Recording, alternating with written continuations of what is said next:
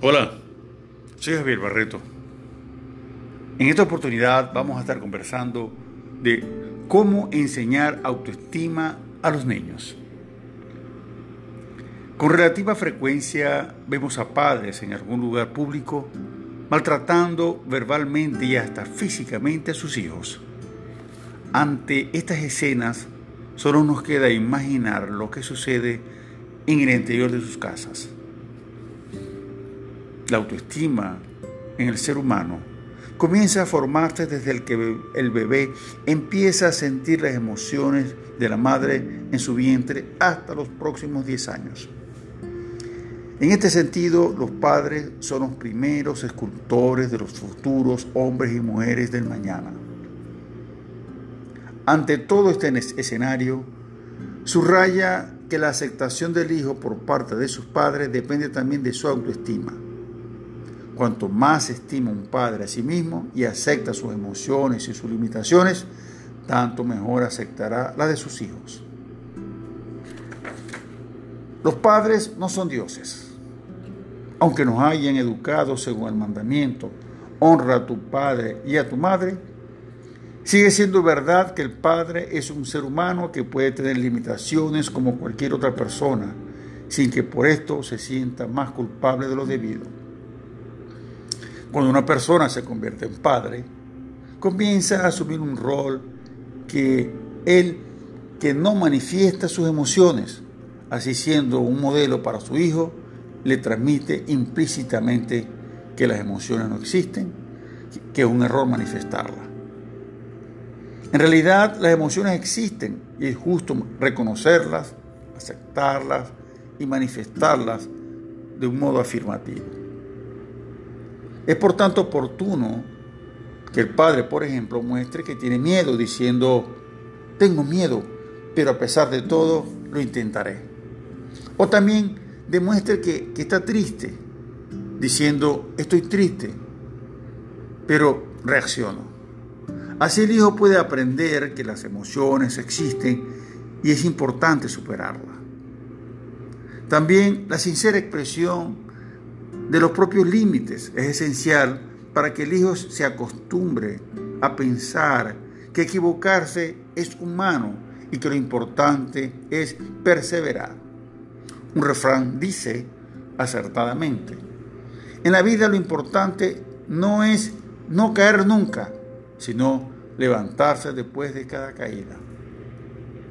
Otra tendencia equivocada es de hacer juicios globales. Por ejemplo, si una persona comete un error, tenderá a decirse, he sido un estúpido o también soy un inútil. Los dos juicios son equivocados. Del mismo modo, cuando el hijo se equivoca, el padre le dirá, no vales para nada, eres un perezoso, eres un inconsciente. Con, estas, con estos reproches, la persona se siente rechazada, el niño comienza a sentirse culpabilizado, realmente se siente menos, menos valorado y humillado. Es necesario reducir el error a circunstancias de contingencia, simplemente cambiando el lenguaje, afirmando, por ejemplo, en esta ocasión has obrado mal, hijo. Podemos eh, este, sincerarnos. Así el hijo comprende que es amado y que lo que no se acepta de él es su comportamiento y no su persona. Otra información importante que el padre frecuentemente no conoce es esta. Desde los tres años hasta los siete aproximadamente, el niño vive en el ámbito familiar interno. Su primera relación de amor con el progenitor del sexo contrario empieza a nacer. Por tanto, el niño se, enamora de la madre y en la niña del padre. Freud, un famoso psicoanalista, ha denominado este fenómeno el complejo de Edipo, que puede generar actitudes de agresividad del hijo hacia el padre y la hija hacia la madre. Muchos padres desconocen este mecanismo y lo interpretan como rechazo por parte del hijo algunos comportamientos debido al fenómeno natural de la edad con graves repercusiones en su relación. Entonces, esta es una actitud que debemos comprender porque es una actitud normal de nuestros hijos en este periodo. Para ayudar a sentar las bases de una sana autoestima en nuestros hijos, podríamos hablar ahora de las necesidades humanas que descubrió un importante psicólogo en la década de los 1960, denominada Abraham Maslow. Estudiando a personas satisfechas de sí mismas, llegó a descubrir que éstas habían satisfecho las necesidades fundamentales que ahora voy a enunciar en este audio y que la falta de satisfacción, particularmente en la infancia, es causa de malestar y de frustraciones, cuando no de problemas psicológicos. Las necesidades humanas que los padres deben considerar y satisfacer en sus hijos son las siguientes.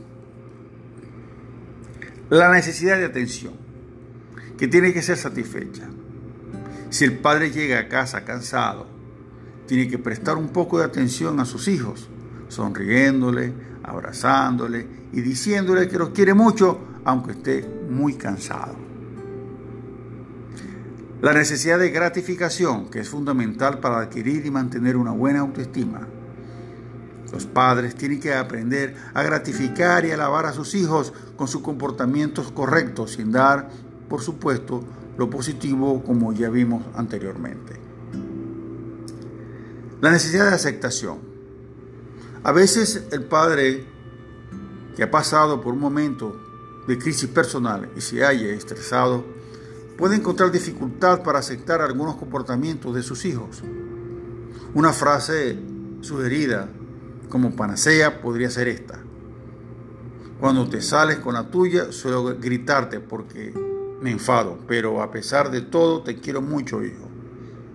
Es importante que el padre haga saber al hijo que los quiere mucho, aunque algunas veces su comportamiento no, no se ajuste a determinadas reglas.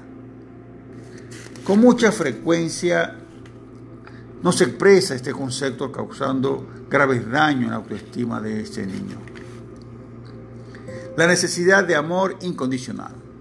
Los padres demostrarán, deberán demostrar que ama a su hijo a pesar de todo, cosas que coinciden en cuanto hemos dicho todo este tiempo.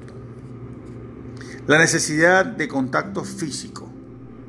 A propósito de esto, recordemos ¿Cuánto se ha dicho sobre los abrazos, la importancia que tiene abrazar, tocar, mirar, acariciar a nuestros hijos?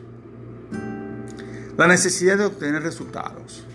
El niño tiene necesidad de probar, de experimentar, aunque se equivoque, para aprender. A veces los padres, por exceso de amor y de control, por medio a que el hijo se equivoque, por miedo de realmente que éste cometa un error, o se encuentran en una dificultad, tratan de actuar en su lugar, haciendo las cosas que le compete al hijo.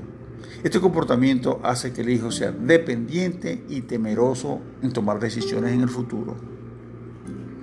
Necesidad de empatía, o sea, de ser comprendido en lo profundo. Por ejemplo, cuando el hijo tiene un problema o está triste, el padre le ofrece soluciones y le dice que hay cosas más importantes. Así que a profundas frustraciones en el niño, que necesitará ser comprendido y deseará escuchar. Comprendo tu estado de ánimo, hijo. Comprendo que estés triste, que estés mal. De este modo, diciéndole de este modo, podríamos desahogarse y mitigar sus tensiones. La necesidad de un guía. Solo, solo después de haber sido comprendido en lo más profundo, el hijo puede aceptar nuevas interpretaciones de la situación y una eventual solución de los problemas por parte de los padres. La necesidad de ser sostenido en las dificultades que se pueden prestar, que se puede presentar en cualquier momento de la vida.